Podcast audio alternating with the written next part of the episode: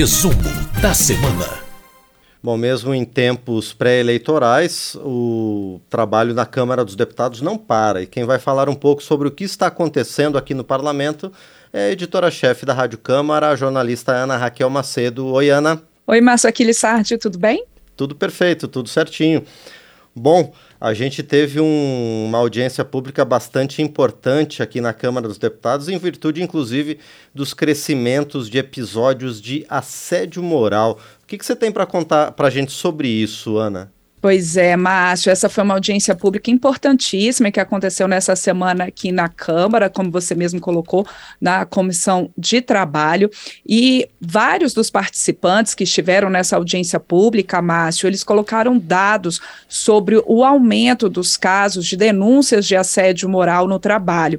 Por exemplo, a, Associação dos Servidores do IPEA, que é o Instituto de Pesquisa Econômica Aplicada, trouxeram dados que dizem aí que mais de que houve mais de 1.300 casos denunciados de assédio moral no Serviço Público Federal durante o atual governo. A gente teve também é, representante do Ministério Público do Trabalho falando que há cerca de 5.500 casos de assédio denunciados em média por ano no Brasil, envolvendo aí tanto o setor público quanto o setor privado.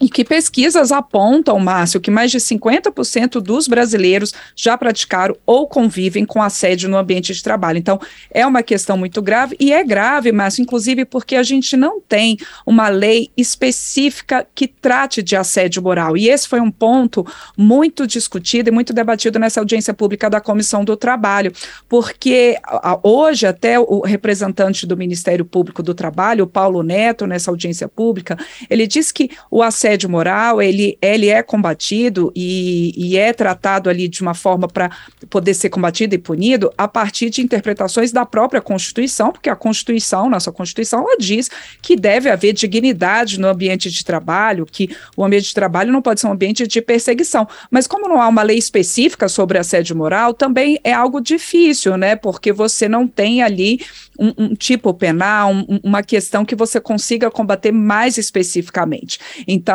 a deputada que pediu essa audiência pública, a deputada Érica Cocai, do PT do Distrito Federal, ela disse que vai propor à Comissão de Trabalho que crie um grupo específico para debater uma legislação uh, que trate do assédio moral e também que promova para que possa acelerar no parlamento a confirmação, a ratificação, Márcio, da Convenção 190 da Organização Internacional do Trabalho, que é um instrumento também é, internacional, um acordo que reconhece o direito de as pessoas terem um mundo do trabalho livre de violência, livre de assédio, incluindo aí livre também da, de violência de gênero e violência sexual. Então, esse foi um tema tratado na Comissão do Trabalho e há aí um indicativo de criação de um grupo de trabalho no âmbito da comissão para tratar, então, de uma lei específica sobre assédio moral e também para que possa ser ratificado pelo Congresso, possa ser ratificada pelo Congresso a Convenção 190 da OIT, Márcio. Bom, e a gente continua no mundo do trabalho, não é, Ana? Porque a Câmara dos Deputados, o o prédio do Congresso Nacional serviu de fundo para uma manifestação de profissionais da enfermagem a respeito da garantia de implantação do piso nacional da categoria, não é? Exatamente, Márcio. É, a gente tem acompanhado desde o momento que aqui deputados e senadores uh, discutiram e votaram o piso nacional dos profissionais da enfermagem essa mobilização intensa da categoria. Só para quem está acompanhando a gente aqui no resumo da semana, lembrar um pouquinho o que, que aconteceu. A Câmara e o Senado votaram um piso nacional. Esse piso define, por exemplo, que o enfermeiro deve ganhar nos hospitais públicos e, e privados pelo menos R$ 4.750, que o piso dos técnicos de enfermagem deve ser de no mínimo R$ 3.325 e de auxiliares e parteiras R$ 2.375. Foi votado esse, esse projeto, o presidente Jair Bolsonaro sancionou, mas essa lei está suspensa, Márcio. Por quê? Porque o Supremo Tribunal Federal, a partir de uma provocação de uma entidade ligada a hospitais privados, suspendeu a lei por 60 dias para que o Congresso defina, indique fontes de recursos para custear esse piso dos profissionais da enfermagem para haver um planejamento tanto do ponto de vista do setor público, portanto, de hospitais que atendem pelo Sistema Único de Saúde, como também pelo setor privado e eh, no setor privado também é, e hospitais que prestam serviços para o SUS ou que sejam também hospitais filantrópicos. Então, a lei está suspensa e aí a categoria está mobilizada, a categoria dos profissionais da enfermagem continua mobilizada, pressionando para que haja a aplicação do piso. Então, como você mesmo lembrou, Houve manifestações aqui na, em Brasília, em frente ao Congresso Nacional e também em frente ao Supremo Tribunal Federal, para que a lei possa valer e possa haver, então, a definição de recursos para custear o piso da enfermagem. Houve também manifestações em outras cidades do país, como Recife, Salvador, Natal e Belo Horizonte e aqui no Congresso, mas como é que está essa discussão? Bom, a gente sabe que está na reta final aí da campanha eleitoral, que os deputados e senadores estão mobilizados aí nas suas campanhas, mas há uma discussão, os parlamentares não deixaram de fazer essa discussão e de buscar essas fontes de recursos para serem votadas logo após as eleições. Aqui na Câmara, por exemplo, está se discutindo um projeto que desonera a folha de pagamento de hospitais privados, reduzindo, portanto, os encargos aí das, desses, é, desses hospitais, incluindo aí nesse benefício benefício, Márcio, também serviços de ambulância e de home care, que é aquele serviço é, médico e de saúde prestado em casa. Também se discute aqui na Câmara uma possibilidade de voltar à cobrança por movimentação financeira. Já lá no Senado, Márcio, tem a, debate do projeto de legalização dos jogos de azar, uma proposta que já foi aprovada aqui pelos deputados e que parte dos recursos arrecadados em impostos com essa legalização poderia ser destinada, então, ao setor de saúde, portanto, para custear o piso da enfermagem. Também se discute no Senado um projeto que permite que estados e prefeituras remanejem recursos na saúde, então, por exemplo, recursos que estão ali carimbados para o combate à Covid-19, como agora a pandemia já está mais controlada, que estados e prefeituras possam, então, destinar esses recursos que estão ali reservados para o combate à pandemia de Covid-19 para um neste momento, então, custear o piso de profissionais da enfermagem. Outra proposta em debate lá no Senado trata, por exemplo, também da repatriação de recursos do exterior, atualização patrimonial, é, repasses para santas casas, autorização de repasses da União para santas casas. Então, a gente observa aí que deputados e senadores estão mobilizados, estão buscando essas fontes de recursos para permitir, então, que o, a lei do piso nacional para enfermeiros, técnicos de enfermagem, auxiliares de enfermagem e parteiras, ele ela possa valer, lembrando que ela está temporariamente suspensa, foi suspensa pelo Supremo Tribunal Federal por 60 dias, exatamente para que haja essa definição da fonte de recursos. Márcio. Bom, e além disso, a Rádio Câmara e também outros veículos de comunicação da casa tem feito uma série de entrevistas e reportagens a respeito dos desafios do Brasil para o ano de 2023.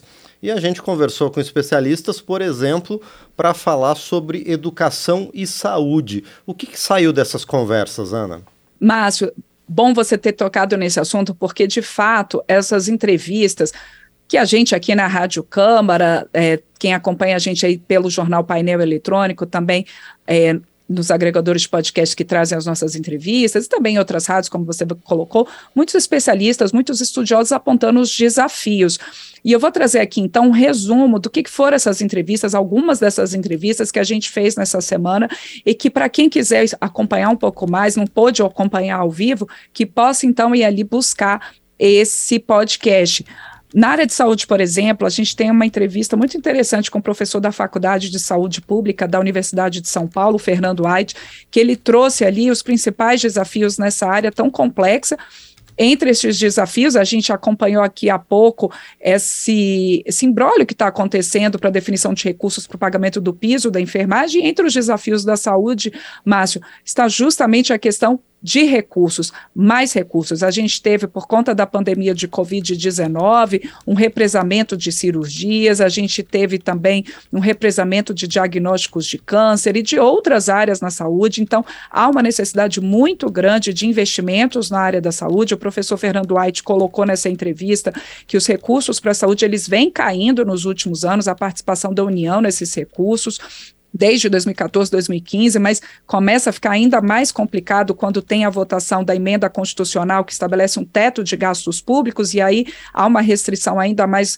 de investimentos para essa área da saúde. E a, o professor também colocou a necessidade de um desafio importante nessa área, é a formação e qualificação dos profissionais que trabalham no Sistema Único de Saúde, também a necessidade de fortalecimento dos programas de saúde da família, porque a saúde da família, esses programas estão ali mais próximos da população, há a possibilidade de prevenção, de diagnósticos precoces, então tratamentos mais facilitados. O professor Fernando White também destacou a necessidade de uma regionalização da saúde no país, de que haja hospitais, de que haja uh, equipamentos de média e alta complexidade, não apenas nos grandes centros urbanos, mas também no interior, e que não apenas equipamentos, Márcio, que haja também profissionais capacitados para operar esses equipamentos e esses recursos novos. Então, volta ali a questão também da formação profissional e interiorização, regionalização da saúde, que é importantíssimo. O professor Fernando White, então, colocou essas questões na área da saúde e essa entrevista completa está, então, na nossa página na internet. Outra entrevista que a gente fez nessa semana, que também traz aí um ponto que é preocupação de todo brasileiro, que é a educação. Educação também muito afetada pela pandemia da Covid-19. A gente teve, então, essa entrevista com a presidente do Conselho Nacional de Educação, a Maria Helena Guimarães, que ela é, trouxe ali o, em destaque a grande aumento da evasão escolar, um aumento de cerca de 171% durante a pandemia, atingindo principalmente jovens ali na sua faixa etária de 14, 15 anos.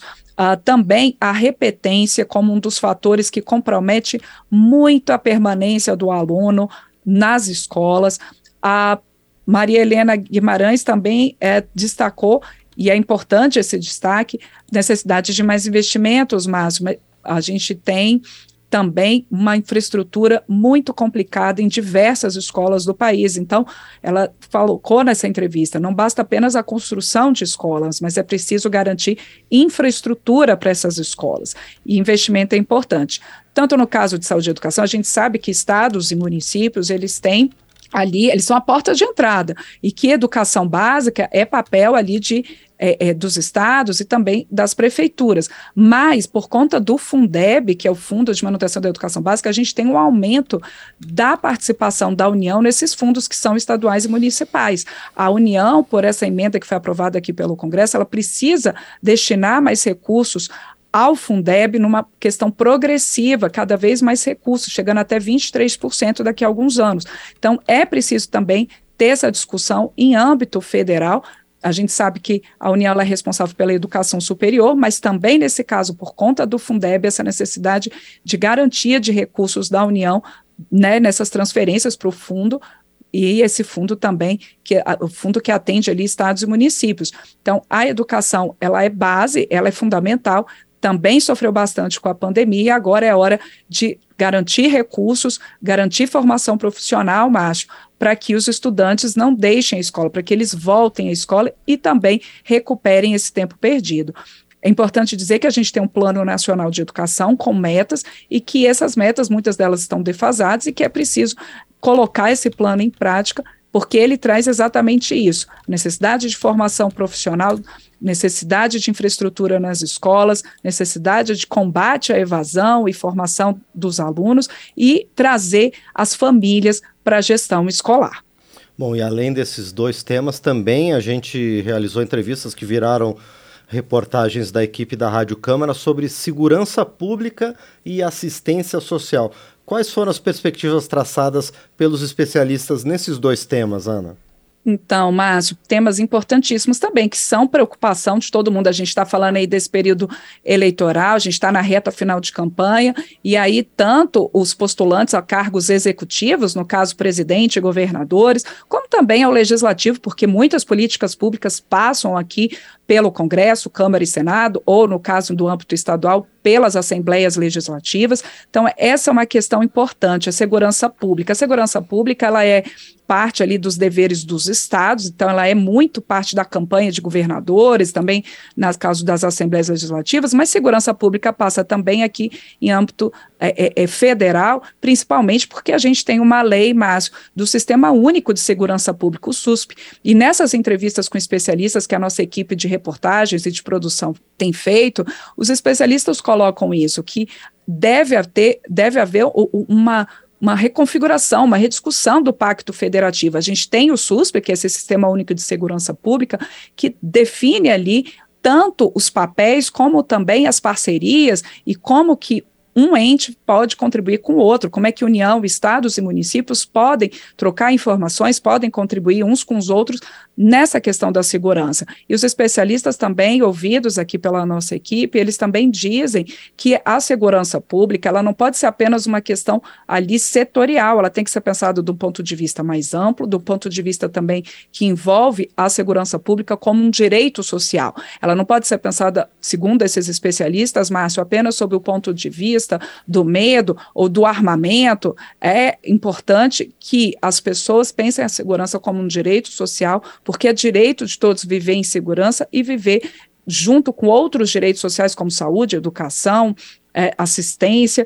E aí, só para a gente ter uma ideia, Márcio, os dados do Anuário Brasileiro da Segurança Pública é, de 2021 registrou, por exemplo, 22,3 mortes violentas intencionais para cada grupo de 100 mil habitantes no país, com uma pequena redução de 6,5% em relação a 2020, que é uma queda atribuída ali à pandemia da Covid-19, que reduziu a circulação urbana.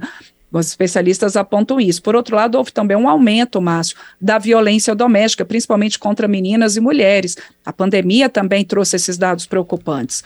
Outro dado que é relevante nesse anuário, é, que é elaborado pelo Fórum Brasileiro de Segurança Pública, é que houve ali uma ligeira redução no número de mortes em decorrência de ações policiais, mas aumentou muito as vítimas dessas é, é, né, as vítimas dessa mortalidade policial, que se agravou, porque agora 84%, segundo esses dados, 84% do total de mortes nas operações policiais, 84% são de negros. E houve ainda uma estabilidade no número de mortes de policiais, e a maior parte dessas mortes ocorreu fora do serviço. A gente então teve essa, é, é, essa é, reportagem, essa produção importante, foi ouvida, por exemplo, a Aide Caruso, que ela é, é coordenadora de pós-graduação em sociologia lá na Universidade de Brasília e ex-conselheira do Fórum Nacional de Segurança Pública, além de outros especialistas.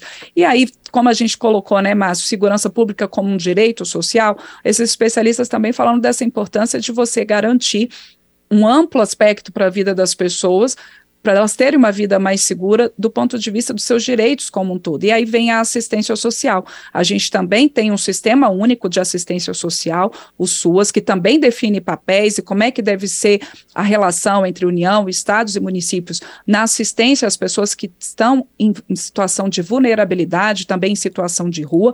Esse sistema foi importantíssimo para atender as pessoas mais vulneráveis durante a pandemia da Covid-19, o agravamento da crise econômica muitas pessoas que ali buscaram nos centros de referência o mínimo para poderem continuar sobrevivendo num ambiente tão hostil e tão difícil que foi o ambiente trazido pela pandemia e pelo agravamento da crise econômica. Então, também os especialistas colocando a necessidade de assistência social, ela não ser uma política de governo, mas uma política de Estado, algo que esteja ali como um direito forte e como algo que permeie todos os governos, independentemente de quem esteja no poder.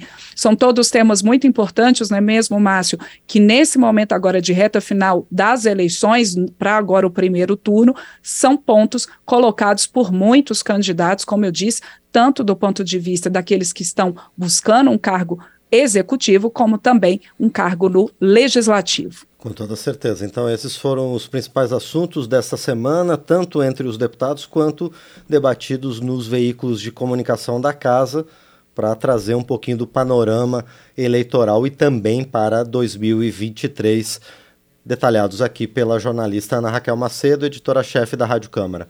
Ana, mais uma vez, obrigado e a gente se encontra na próxima semana. Certamente, Márcio Aquiles Sardi, obrigada a você e também para quem acompanha a gente aqui no resumo da semana, seja aqui ao vivo pela Rádio Câmara e também pelo nosso canal no YouTube, também pela rede legislativa de rádio e pelas nossas rádios parceiras, como a Rádio Alternativa FM de Itaúna, Minas Gerais. Muito bem, essa foi a jornalista Ana Raquel Macedo, editora-chefe da Rádio Câmara.